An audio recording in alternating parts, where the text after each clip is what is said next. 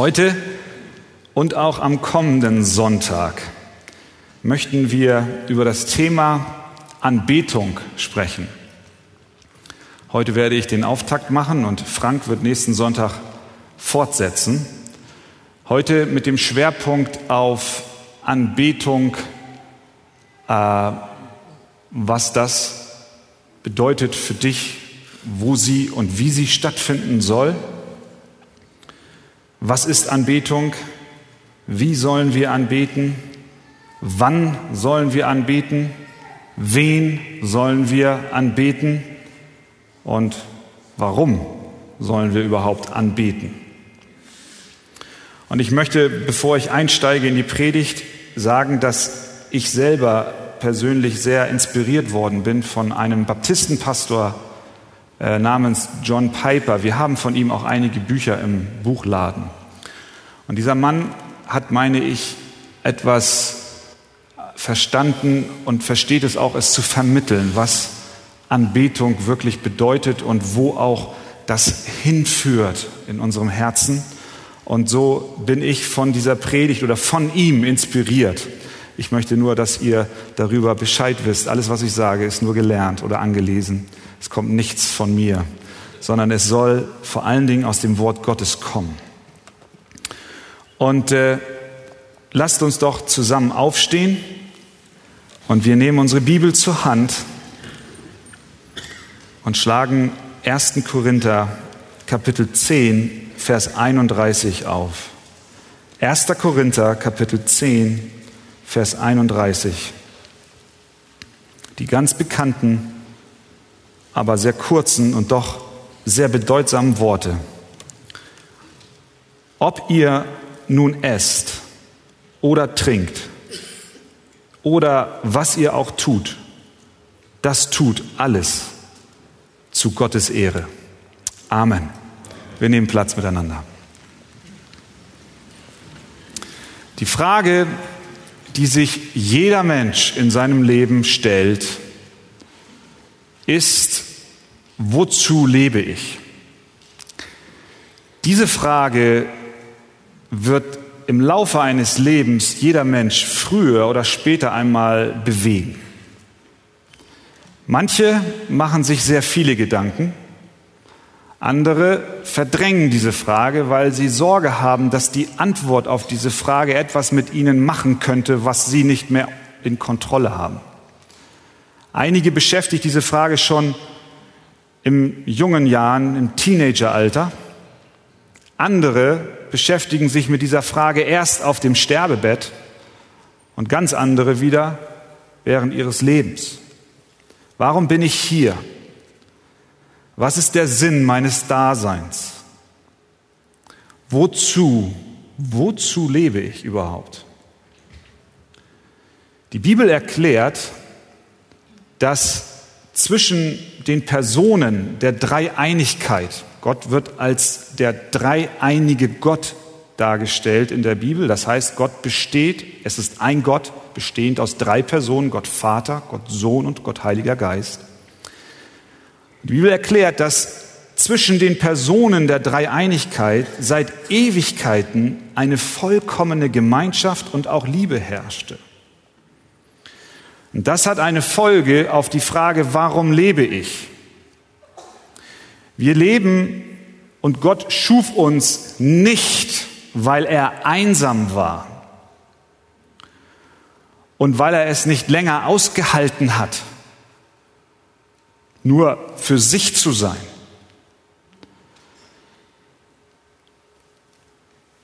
Obwohl Gott in sich selbst existiert und sich selbst genug ist, schon von Ewigkeit her, und eigentlich uns Menschen nicht braucht, hat er sich dennoch entschlossen, Menschen zu schaffen. Und er schuf sie mit einer bestimmten Absicht. Er hat eine Bestimmung für dein Leben dir ins Herz geschrieben. Du hast einen Sinn. Dein Leben soll einen Zweck und ein Ziel verfolgen und das ist, Gott die Ehre zu geben, die ihm gebührt. Jesaja 43 sagt Gott, jeden, der mit meinem Namen genannt ist und den ich zu meiner Ehre geschaffen habe, den ich gebildet ja gemacht habe. Oder Epheser 1, und in ihm haben wir auch ein Erbteil erlangt, damit wir zum Preise seiner Herrlichkeit seien, die wir vorher schon auf den Christus gehofft haben. Damit wir zum Preise, zum Lob seiner Herrlichkeit sein. Das heißt, wir sind geschaffen, um Gott die Ehre zu geben. Wir sollen Gott und ihn um seiner Ehre und Herrlichkeit willen anbeten. Gott hat uns geschaffen, um Anbeter zu haben. Die Herrlichkeit und Größe und Ehre Gottes ist wichtiger als alles andere auf diesem Planeten.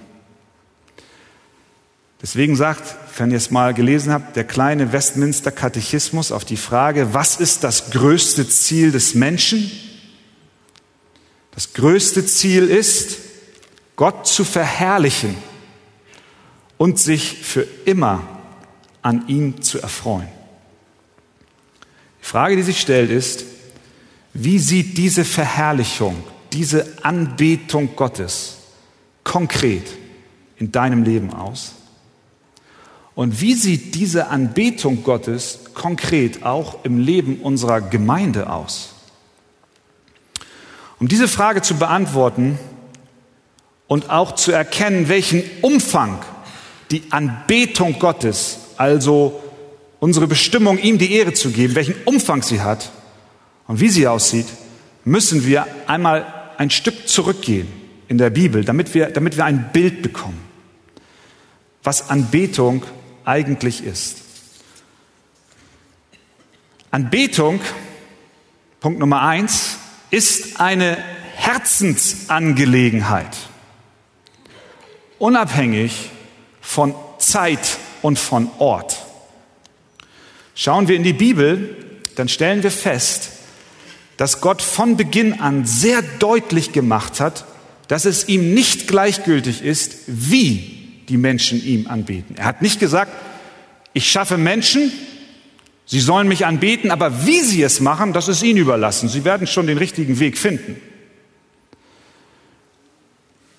Er war sehr und er ist sehr detailliert in seinen Angaben, was die Anbetung angeht. Wir denken an die Stiftshütte oder auch an den Tempel im Alten Testament.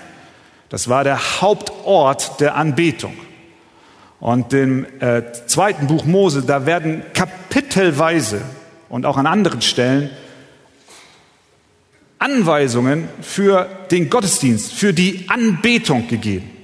Da wird beschrieben, wie die Bundeslade aussehen soll, der Tisch für die Schaubrote, die Leuchter, die Hütte selbst, der Brandopferaltar, der Vorhof, selbst das Öl in den Leuchtern, die dort brennen, wurde beschrieben soll aus reinstem Öl sein und aus besten Oliven. Die Kleidung der Priester wurde von der Brusttasche bis zum Untergewand festgelegt.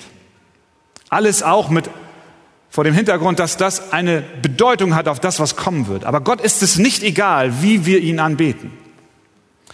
Im Alten Testament sehen wir, dass die Betonung sehr stark auf dem äußeren Ritual lag. Eben weil wir sehen, es ist sehr genau vorgegeben, wann und wie und welches Opfer sie bringen sollten und wie sie es behandeln sollten. Eine Betonung auf dem äußeren Ritual. Auch wenn Gott damals wie auch heute hinter die Kulisse geschaut hat und Wert darauf gelegt hat, dass die Anbetung aus reinem Herzen erfolgt. Es war ihm damals schon nicht egal, dass die Leute nur die Regeln einhalten, sondern dass es auch aus, ganz, aus, aus ganzem Herzen kommt. Deswegen hat er gesagt in Jesaja 29, weil sich dieses Volk sich mit, mein, mit seinem Munde mir naht und mich mit seinen Lippen ehrt, während doch ihr Herz ferne ist von mir und ihre Furcht vor mir nur angelernte Menschensatzung. Gott war es immer schon wichtig, dass das Herz dabei am richtigen Fleck ist. Aber nichtsdestotrotz war eine Betonung auf dem Äußeren. Im Neuen Testament sehen wir nun plötzlich, dass die Anbetung Gottes weitaus weniger ritualisiert ist. Der Schwerpunkt von der Äußerlichkeit hin zum Verständnis der Anbetung als eine innere Herzenserfahrung ist offensichtlich. Wenn wir vergleichen, wie Paulus im Neuen Testament die Gemeinden anschreibt, dann sehen wir im Verhältnis zu dem, was im Alten Testament an Anweisungen für den Gottesdienst da ist, ist es auf einmal recht wenig. Die Gewichtung ist ganz offensichtlich eine andere. Wie kommt das? Es kommt daher, weil Jesus uns selbst die Antwort gibt und die Antwort ist, dass zum einen der Tempel der eine zentrale Rolle in der Anbetung im Alten Testament gespielt hat, zu dem die Juden aufgeschaut haben, der auch in dem politischen und religiösen Geschehen Israels eine Kernbedeutung hatte, dass dieser Tempel in seiner damaligen und ursprünglichen Funktion als Gebäude ausgedient hat. Und Jesus sagt, ich selber bin der Tempel. Ich bin selber der Tempel. Als die Jünger Ehren gerauft haben am Sabbat, und den, das Sabbatgebot gebrochen haben, da äh, beschwerten sich die Pharisäer und Schriftgelehrten und sagten, was, was machen da deine Jünger? Die, die missbrauchen und missachten das Gebot. Da hat Jesus gesagt, ich sage euch aber, hier ist Größeres als der Tempel. Damit meint er sich. Ich bin der Tempel. Der Ort, wo ihr sonst hingelaufen seid, ist nicht mehr ein Ort, sondern es ist eine Person. In Johannes 2 sagt Jesus, brecht diesen Tempel ab. Und damit meinte er den Tempel in Jerusalem. Und in drei Tagen will ich ihn aufrichten. Dieser Bau der Tempel in Jerusalem hatte 46 Jahre gebraucht, bis er fertig war. Und jetzt kommt Jesus und sagt, reiß das ab und ich baue das auf in drei Tagen. Es war ein Anstoß für die Leute damals. Was, das ist Gotteslästerung. Er aber redete von dem Tempel seines Leibes und wir wissen, er war tot und nach drei Tagen ist er wieder auferstanden. Das heißt, Jesus bezeichnet sich selbst als den Tempel. Das hat eine Auswirkung auf deine Anbetung. Das hat eine Auswirkung auf den Ort deiner Anbetung. Es gibt nicht mehr einen Ort, wo du hingehen musst. Die Arche Gemeinde, diese Halle hier, dieser Raum, ist nicht ein Ort, wo du ausschließlich anbetest, obwohl er es ist am Sonntagmorgen insbesondere, aber deine Anbetung begrenzt sich nicht auf diesen Ort, so wie sich die Anbetung nicht mehr auf den Tempel begrenzt hat, in der Art und Weise, dass es genau dort die Opfer gebracht worden sind, sondern unsere Anbetung findet statt in einer Person, nämlich in dem auferstandenen Jesus Christus. Das erfüllt unsere Herzen mit Dankbarkeit. Du darfst Gott anbeten. Du darfst deiner Bestimmung nachkommen die Gott dir gegeben hat, nämlich Gott zu verherrlichen, ohne dass du gebunden bist an Rituale, an Opfervorschriften, an Zeremonialgesetzen, sondern du darfst Jesus Christus, du darfst Gott in Jesus Christus anbeten, wo immer du bist. Wo immer du bist. Ob es im Auto ist oder ob es hier am Sonntagmorgen im Gottesdienst ist, ob du im Urlaub bist wo immer du bist. Ob du verschüttet bist bei einem Erdbeben, du darfst Gott anbeten, ohne dass diese Anbetung ortsgebunden ist. Jesus ist der Tempel. Er ist der hohe Priester. Er ist sogar das Opfer, was im Tempel gebracht wurde. Er hat den Vorhang zerrissen, der vor dem Allerheiligsten hing. Das Zweite, was wir erkennen, warum die Anbetung im Alten Testament sehr auf Ort und Zeit gebunden war, aber im Neuen Testament offensichtlich nicht mehr so ist, ist, dass Jesus selber es deutlich gemacht hat, als er die Frau am Jakobsbrunnen traf. Das ist die Samariterin. Das war die Frau, die im Ehebruch gelebt hat und die sich nicht getraut hat, ihr Haus zu verlassen oder vermutlich nicht viele Menschen treffen wollte. Deswegen kam sie in der Mittagszeit an den Brunnen, um Wasser zu holen. Was ungewöhnlich ist, zu der Zeit rauszugehen. Aber wen trifft sie? Sie trifft Jesus. Und sie kommen in ein Gespräch. Und die Samariter hatten sich vor einiger Zeit von den Juden äh, abgespaltet, einen anderen Weg gegangen und sie haben einen eigenen Berg oder einen Zwillingsberg gehabt, an dem sie angebetet haben und nicht mehr der Tempel in Jerusalem. Und diese Frau sagt zu Jesus, unsere Väter haben auf diesem Berg angebetet und ihr sagt, in Jerusalem sei die Stätte, wo man anbeten soll. Jesus spricht zu ihr, glaube mir, Frau, es kommt die Zeit, dass ihr weder auf diesem Berg noch in Jerusalem den Vater anbeten werdet. Das heißt, Jesus löst sich von dem Gedanken der örtlichen Anbetung, die festgelegt ist an den Tempel, und legt die Betonung weg, nimmt die Betonung weg von der Äußerlichkeit. Er sagt, weder auf diesem Berg noch in Jerusalem werdet ihr anbeten. Und dann fährt er fort und sagt, aber es kommt die Zeit und ist schon jetzt, in der die wahren Anbeter den Vater anbeten werden im Geist und in der Wahrheit, denn auch der Vater will solche Anbeter haben. Jesus klärt hier, dass Anbetung, Anbetung nicht länger an einen Ort und äußeren Ritualen gebunden ist, sondern dass Anbetung im Geist und in der Wahrheit stattfindet. Gott ist Geist und deshalb kann er nicht in Gebäuden und an bestimmten Orten oder kann er nicht nur in Gebäuden und an bestimmten Orten angebetet werden, auch wenn er sich in der Vergangenheit entschlossen hat, dass dies so geschehen sollte, damit er auf etwas hinweist, was später noch kommt. Die Anbetung findet also im Herzen statt. Es ist ein geistliches, inneres Anbeten. Die, die wir im Geist Gottes dienen und uns Christi Jesu rühmen und uns nicht verlassen auf Fleisch. Wir dienen und beten an im Geist, in unserem Innern. Das Zweite, was wir sehen, ist, dass Anbetung nicht nur losgelöst ist vom Ort, sondern sie soll auch zu allen Zeiten geschehen. Und da kommen wir zu dem Text, den wir gelesen haben. Ob ihr nun esst oder trinkt oder was ihr auch tut, das tut alles zur Ehre Gottes. Manchmal haben wir die Vorstellung, dass Anbetung am Sonntagmorgen stattfindet, wenn wir Musik machen und zusammen Lieder singen. Diese Vorstellung ist im Laufe der Jahre immer weiter verbreitet worden. Aber das ist nicht, was Anbetung ist. Das ist ein Teil der Anbetung. Die Anbetung findet bei dir persönlich von Montag bis Sonntag statt und nicht nur am Sonntagmorgen.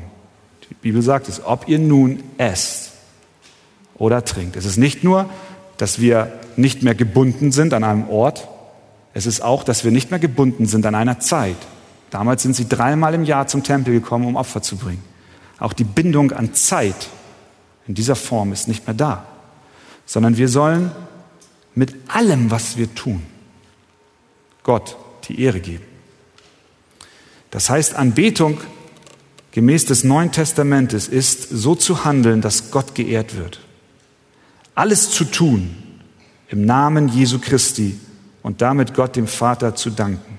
Anbetung ist eine Beschreibung des ganzen Lebens. Ob du deinen Joghurt morgens um fünf löffelst, naja, um fünf ist ein bisschen früh, vielleicht um acht, oder ob du abends deinen Tee trinkst, soll zur Ehre Gottes geschehen. Ob du dich morgens um, um 6 Uhr aus dem Bett rollst oder vielleicht springst du auch raus. Oder ob du dich abends um 11 hinlegst zum Schlafen. Das soll zur Ehre Gottes geschehen.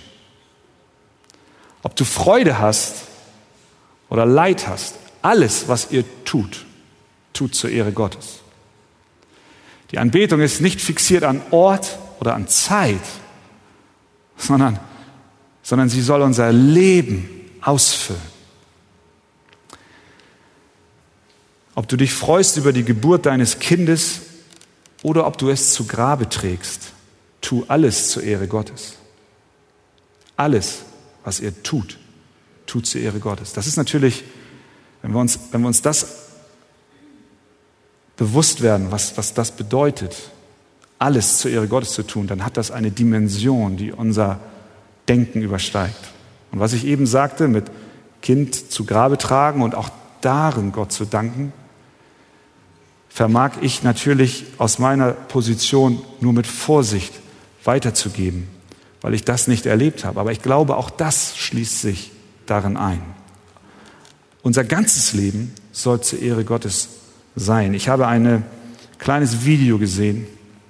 Ihr könnt das auch nachschauen. Auf YouTube äh, ist das auch gespeichert.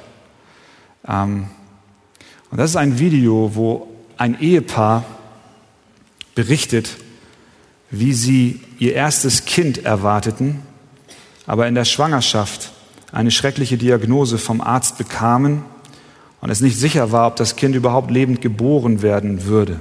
Es hatte eine Lungenunterfunktion, ein Loch im Herzen und eine defekte DNA, die permanent falsche Signale in jeden Teil des Körpers sendete. Die Eltern beteten für Heilung, das Kind wurde geboren und es lebte.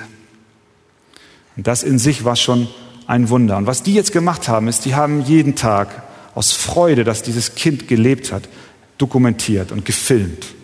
Tag eins, Tag zwei, Tag drei, Tag vier. Und haben immer wieder einen Kommentar dazu gegeben. Und jetzt lese ich euch vor. Tag eins, das Kind hieß Elliot, der Sohn. Tag eins, lieber Elliot, heute bist du geboren. Du bist bereits jetzt ein Wunder für uns. Deiner Mutter geht es gut, aber es sieht so aus, als dass wir noch ein wenig länger im Krankenhaus bleiben müssen. Ich springe vor, Tag 11. Lieber Elliot, heute bist du elf Tage alt. Wir freuen uns so sehr über dich. Wir feiern heute deinen elften Geburtstag. Das machen wir übrigens täglich. Tag 24. Lieber Elliot, ich weiß nicht, ob du festgestellt hast, dass du mit Schläuchen beatmet wirst und mit einer Nahrungsspritze ernährt wirst. Wir füttern dich alle drei Stunden. Dafür benötigen wir anderthalb Stunden. Wir lieben es, dich zu versorgen und uns um dich zu kümmern. Ich spule fort, Tag 99. Lieber Elliot, heute bist du gegangen, um bei Jesus zu sein. Eine Lungenunterfunktion, ein Loch im Herzen und eine defekte DNA, die permanent falsche Signale in jeden Teil deines Körpers sendete, konnte Gott nicht davon abhalten, sich selbst durch ein Kind wie dich zu offenbaren und zu verherrlichen. Gott hat es gefallen, dich zu benutzen, der, der du in den Augen der Welt gering bist, um seine Wahrheit zu offenbaren. Elliot, dir geht es jetzt gut. Wir sind nur durch die Zeit, die noch uns auf dieser Erde verbleibt, von dir getrennt. Bis bald, Sohn, dein Mama, deine Mama und dein Papa.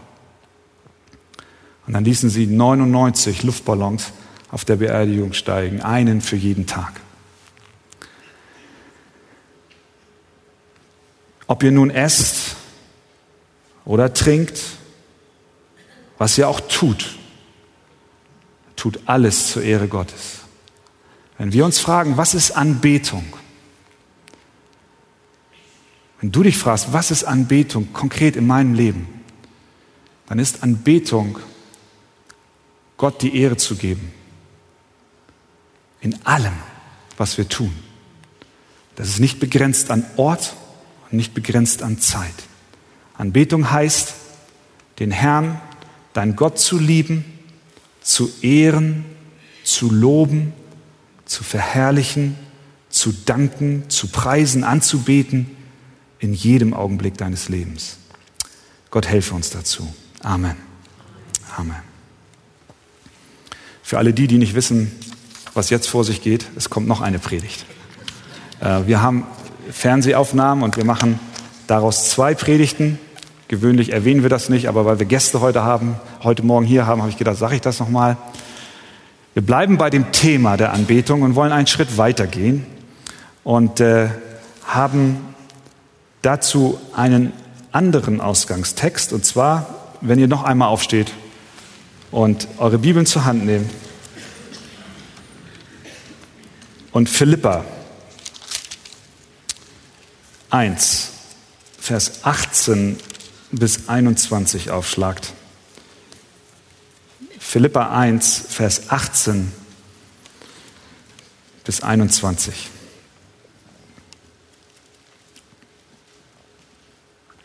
Aber ich werde mich auch weiterhin freuen, denn ich weiß, dass mir dies zum Heil ausgehen wird, durch euer Gebet und durch den Beistand des Geistes Jesu Christi wie ich sehnlich warte und hoffe, dass ich in keinem Stück zu Schanden werde, sondern dass frei und offen wie alle Zeit, so auch jetzt, Christus verherrlicht werde an meinem Leibe.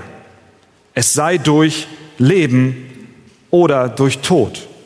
Denn Christus ist mein Leben und Sterben ist mein Gewinn. Amen. Wir nehmen Platz miteinander. Wir Menschen sind von Gott geschaffen worden, um Gott anzubeten. Das ist die Bestimmung die wir mit auf den Weg bekommen haben. Jesus hat den Schwerpunkt der Anbetung, auch wenn er immer schon von Herzen kommen sollte, von der Äußerlichkeit, von Ort und Zeit, nämlich Tempel und bestimmten Festen, auf das immer gelegt, auf das Hier und Jetzt, egal wo wir sind, zu welchen Zeiten auch immer, sollen wir Gott anbeten. Das bedeutet auch, dass die Vorstellung, Anbetung finde am Sonntagmorgen in der Zeit statt, in der wir gemeinsam Lieder singen, nicht biblisch zu belegen ist. Wenn wir meinen, dass das ausschließlich in der Zeit erfolgt, nein, die Bibel spricht ganz anders davon, dass unser ganzer, ganzes Leben eine Anbetung sein soll. Sie findet selbstverständlich am Sonntagmorgen im Gottesdienst statt, aber nicht ausschließlich in der Phase des Singens, sondern von Beginn der Versammlung und des Gottesdienstes bis zum Ende statt. Die Predigt, das, was wir jetzt tun, ist auch Gott anbeten. Wir verkündigen sein Wort und wir nehmen es auf und sagen, ja, wir respektieren das, was Gott uns durch sein Wort sagt. Wir ordnen uns dem unter, was Gott offenbart hat. Wir beten ihn an. Die Anbetung Gottes in deinem Leben hört nicht mit dem Amen in der Kirche auf, sondern sie soll sich am Montag, Dienstag und auch Mittwoch fortsetzen, natürlich auch am Donnerstag und Freitag auch. Samstag auch. Ihr habt gut aufgepasst. Zu jeder Zeit, an allen Orten, an guten wie auch an schlechten Tagen. Jesus hat nun den Schwerpunkt von dieser äußeren Anbetung mehr auf die innere gelegt. Und jetzt kommt die große Frage. Wie geht das? Was passiert da? Wie bete ich Gott an mit meinem Herzen? Wie funktioniert das? Paulus sagt in dem Text, den wir gelesen haben, in Vers 20, wie ich sehnlich warte und hoffe, dass ich in keinem Stück zu Schanden werde, sondern dass frei und offen wie alle Zeit, so auch jetzt, Christus verherrlicht werde an meinem Leib, es sei durch Leben oder durch Tod. Paulus schreibt hier etwas von seiner sehnlichsten Hoffnung. Ein ernsthaftes Bestreben in ihm will etwas tun, nämlich er möchte, dass Christus verherrlicht werde, dass Christus die Ehre bekommt. Was Paulus hier macht ist, er, möchte, eigentlich sagt er uns, ich möchte meiner Bestimmung nachkommen die Gott für mein Leben hat. Ich möchte, ich, ich erwarte sehnlichst aus, mit allem, was ich bin, dass Gott durch mich verherrlicht werde. An meinem Leib, sei es im Leben oder sei es im Sterben. Da ist zunächst ein Stück weit die Betonung auf die äußere Anbetung, nämlich auf die Anbetung durch seinen Leib. Er möchte, dass die Anbetung stattfindet durch seinen Leib. Wir wollen aber fragen, was ist, was ist denn dahinter? Was steckt denn dahinter? Was muss denn geschehen, dass unsere Anbetung durch unseren Leib im Leben und im Tod erfolgen kann? Was muss im Herzen geschehen? Jetzt kommt Paulus und sagt, gibt uns die Antwort. Vers 21. Hört gut zu. Denn, sagt er, Christus ist mein Leben und Sterben ist mein Gewinn. Wenn wir das Wort denn sehen, ich habe es letztens mal in einer Gebetsstunde gesagt. Wenn wir das Wort denn in der Bibel sehen oder weil, dann müssen wir ganz genau aufmerken. Denn dann kommt eine Begründung, eine Motivation für ein Verhalten, was vorher beschrieben ist. Das ist ganz einfach so. Wenn du dir eine Bratwurst kaufst, dann kannst du abends zu deiner Frau sagen, Schatz, ich habe mir heute eine Bratwurst gekauft. Warum? Weil ich Hunger hatte. Das ist ganz einfach. Dieses Wörtchen weil oder denn ist die Begründung, die Motivation für eine Tat, die ich getan habe. Ich kaufe eine Bratwurst, weil ich habe Hunger. Paulus sagt, ich verherrliche Christi in meinem Leib, mit meinem Leib. Ich möchte, dass mein Leib im Leben und im Tod Christus verherrlicht. Warum, Paulus? Denn, jetzt kommt die Begründung, Christus ist mein Leben und Sterben ist mein Gewinn. Das heißt, Paulus hat eine Motivation in seinem Herzen. Er weiß von etwas tief im Innern, was ihn dahin führt, seiner Aufgabe, Gott zu anbeten, nachzukommen. Denn Christus ist mein Leben und Sterben ist mein Gewinn. Das ist, was hinter, seiner, hinter seinem Sehnen steckt. Das heißt, Paulus kann mit seinem Leben Christus verherrlichen. Im Leben und im Tod, weil etwas Grundlegendes in seinem Inneren, in seinem Herzen vorhanden ist. Es ist eine, eine Basis vorhanden, auf die ein Leben aufbaut, was Christus verherrlicht. Und Vers 21 haben wir gelesen, das ist genau diese Basis. Das ist auch die Basis für dich. Das ist ja, was wir wollen. Wir wollen Gott anbeten. Das ist doch, was wir wünschen. Wir wollen uns an ihm erfreuen, indem wir ihm anbeten. Wie kann das geschehen? Indem wir eine Basis haben, von der Paulus hier spricht. Und diese Basis ist eine innere Herzenshaltung und eine innere Überzeugung, dass Christus unser Leben ist. Und weil Christus unser Leben ist, ist Sterben unser Gewinn. Das heißt, um es deutlich zu machen, mit diesen Versen verbindet sich keine Aufforderung zum Freitod. Sterben ist mein Gewinn. Und dann, ach komm, was soll's. Das ist hier nicht gemeint. Paulus wird sehr deutlich. Er sagt in Vers 24, aber es ist nötiger, im Fleisch zu bleiben, um euretwillen. Er will nicht, er will nicht sich allen Aufgaben und Verantwortungen entziehen. Auch wenn er weiß, dass wenn er stirbt, er es besser haben wird, bleibt er trotzdem standhaft und sagt, ich habe einen Ruf, ich bleibe hier. Auch wenn ihr mich alle verfolgt, auch wenn ihr mich alle kritisiert, auch wenn ihr es alle böse immer. Das ist hier nicht gemeint. Sondern Paulus sieht im Sterben einen Gewinn, weil er dann bei Christus ist. Vers 23, denn es setzt mir beides hart zu. Ich habe Lust, aus der Welt zu scheiden und bei Christus zu sein, was auch viel besser werde, wäre. Der Tod bringt uns in eine engere Gemeinschaft mit Gott. Das heißt, wir fragen uns, was ist wirkliche Anbetung? Wie kann sie aussehen von Montag bis Sonntag bei dir im Leben und bei mir? Das heißt, das innere Wesen der Anbetung bedeutet, Christus als Gewinn zu erachten. Und zwar als einen größeren Gewinn als alles andere, was dir das Leben bieten kann. Sei es Familie, sei es der Ruhestand, der wohlverdiente Ruhestand, sei es Urlaub, sei es Ruhm, sei es Freude, sei es Geld, sei es Macht. Im Vergleich zu all dem soll Christus unser Gewinn sein und mehr bedeuten als alles in dieser Welt, so dass du selbst im Angesicht des Todes sagen kannst, weißt du was? Christus ist mein Gewinn. Mit anderen Worten, Anbetung, die aus, dem, aus der Tiefe unseres Herzens kommt,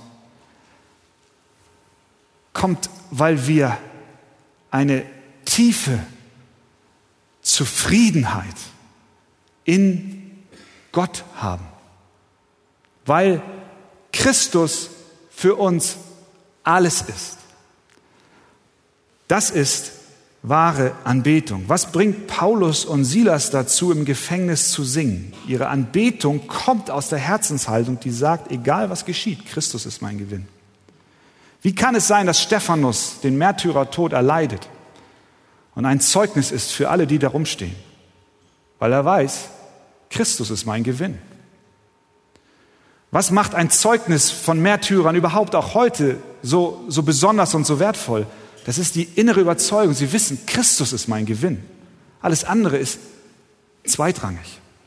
Sie beten an aus der Überzeugung, dass Christus ihr Gewinn und ihr alles ist.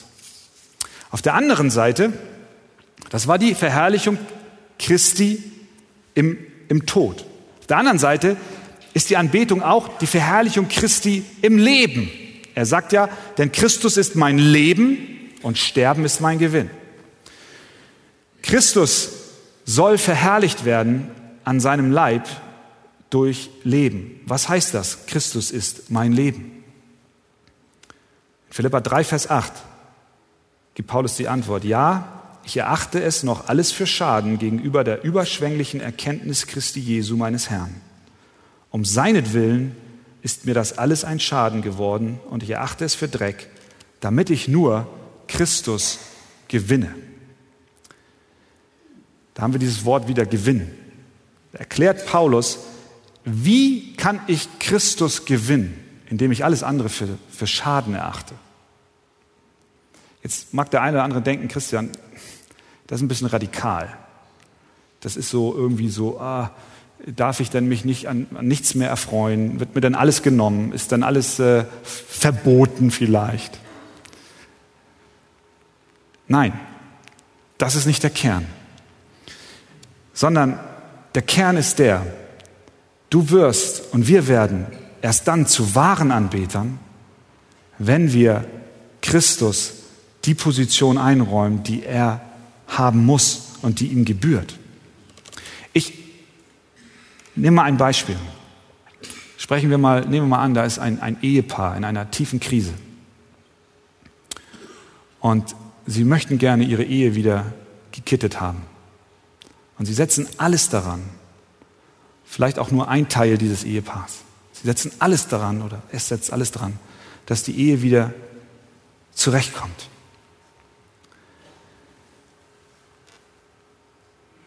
Was uns dieser Text sagt, ist, dass unsere Zufriedenheit und unsere Ruhe nicht darin erfüllt wird, dass die Ehe wieder heil wird. Ich sage nicht, dass Gott nicht will, dass wir heile Ehen haben. Mit Sicherheit will er das. Wenn wir aber die heile Ehe als das höchste Gut sehen und alles daran setzen, nur um diese Ehe zu kitten, dann ist ganz im Ernst Christus nicht unser Gewinn, weil wir dann in dem Moment die Ehe für wichtiger nehmen als Christus. Ich sage nicht, dass wir deswegen nicht an unserer Ehe arbeiten sollen, aber wir sollen unser Herz prüfen. Das kannst du auf alle Gebiete deines Lebens, auf jeden Bereich deines Lebens kannst du es anwenden. Wo ist etwas mir wichtiger geworden als Christus? Es kann die Anerkennung sein, die du von anderen begehrst. Das ist, wo ich oft zu kämpfen habe. Ja, ist so. Äh, dann denkst du, ja, hoffentlich ist alles richtig gesagt. In dem Moment bete ich nicht an, sondern ich bete mich selbst an. Christus ist unser Leben und Sterben ist unser Gewinn. Und wenn das sich auswirkt in alle unsere Lebensbereiche, dann findet wahre Anbetung statt. Die wahre Anbetung des Herzens erfolgt dann, wenn wir Christus suchen und ihn erheben. Das hat Folgen für unsere Anbetung. Es hat auch Folgen für unsere Anbetung hier am Sonntagmorgen. Unsere Anbetung wird, wenn wir das im Herzen haben, gottzentriert sein. Nichts macht Gott größer und stellt ihn mehr in den Mittelpunkt, als wenn Menschen sich versammeln am Sonntagmorgen und in der Woche ein Leben geführt haben, in dem genau das stattgefunden hat, dass Christus ihr Gewinn ist und er im Mittelpunkt steht. Wenn Sie kommen am Sonntagmorgen und zutiefst davon überzeugt sind, dass Ihr Gewinn nicht in Freizeit, Arbeit, Gesundheit, Ehe und Freunde liegt, sondern nur in Gott. Menschen, die Gott in Christus zum Zentrum ihrer Anbetung haben, wissen, warum sie am Sonntagmorgen im Gottesdienst sind. Und wenn wir in dieser Kraft am Sonntagmorgen Gott anbeten, dann wird er sich verherrlichen lassen. Dann wird er mitten unter uns sein, was er ja auch ist. Zweitens, unsere Anbetung wird nicht nur Gott zentriert sein, sondern auch Christus zentriert. Immer wieder werden wir gefragt, ja, ist es denn richtig, Jesus anzubeten? in unseren Liedern oder auch im Gebet, was du sprichst. Ja, es ist richtig. Die Absicht Gottes, des Vaters, ist, dass alle den Sohn ehren. Johannes 5, Vers 23, da sagt es, damit sie alle den Sohn ehren, wie sie den Vater ehren. Wer den Sohn nicht ehrt, der ehrt den Vater nicht, der ihn gesandt hat. Die Fülle der Gottheit lebt in Christus und deswegen hat Gott ihn erhöht und ihm den Namen gegeben, der über alle Namen ist, dass in dem Namen Jesu Christi sich beugen sollen aller derer Knie, die im Himmel und auf Erden und unter der Erde sind und alle Zungen bekennen sollen, dass Jesus Christus der Herr ist, zur Ehre Gottes des Vaters. Auf die Frage, sollen wir Jesus anbeten? Ja, wir sollen Jesus anbeten. Besonders deutlich wird es dann, äh, als Thomas, der Ungläubige, äh, Jesus sieht und die Wundmale sieht. Dann betet er an und sagt, mein Herr und mein Gott.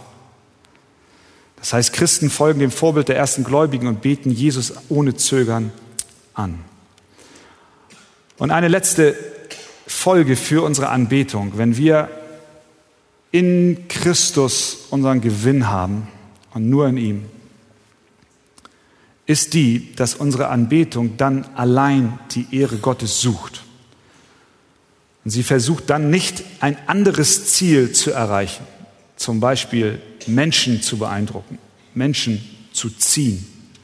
Wir, wir feiern den Gottesdienst hier am Sonntagmorgen nicht, damit viele Menschen kommen und das so toll finden, was wir hier machen. Wir freuen uns über jeden, der kommt. Wir freuen uns über evangelistische Aktivitäten. Aber liebe Gemeinde, wenn wir am Sonntagmorgen hierher kommen, dann sind wir hier, um Gott anzubeten und nicht um Menschen zu beeindrucken oder hereinzuholen.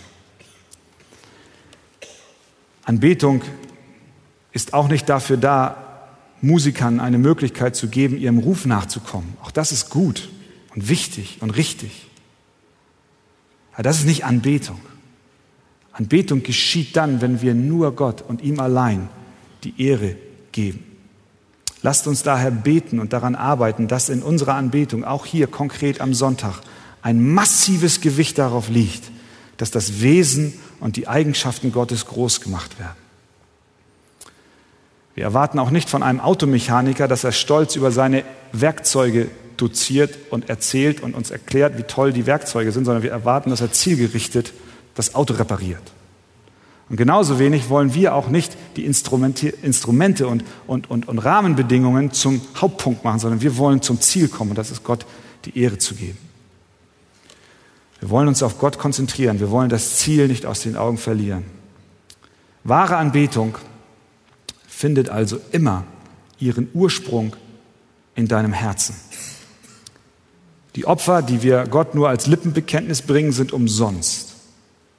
Wie kann unsere Anbetung aus ganzem Herzen erfolgen, indem wir uns aufmachen, Christus als wirklich wahren Gewinn zu erkennen, zu schätzen und zu begehren?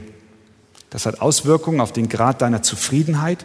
Das hat Auswirkungen auf dein Leben von A bis Z. Und es hat auch Auswirkungen auf die Art und Weise, wie wir am Sonntagmorgen zusammenkommen und gemeinsam Gott anbeten. Vielleicht noch eine praktische Anwendung. Wenn du nächsten Sonntag herkommst, vielleicht schlägst du einfach mal vorher Psalm 95, Vers 6 bis 8 auf und liest ihn und betest ihn. Und damit möchte ich schließen. Psalm 95, Vers 6 bis 8. Kommt, lasst uns anbeten und knien und niederfallen vor dem Herrn, der uns gemacht hat. Denn er ist unser Gott und wir das Volk seiner Weide und Schafe seiner Hand. Wenn ihr doch heute auf seine Stimme hören wolltet, verstocket euer Herz nicht.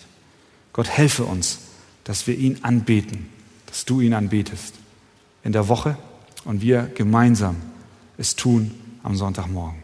Amen.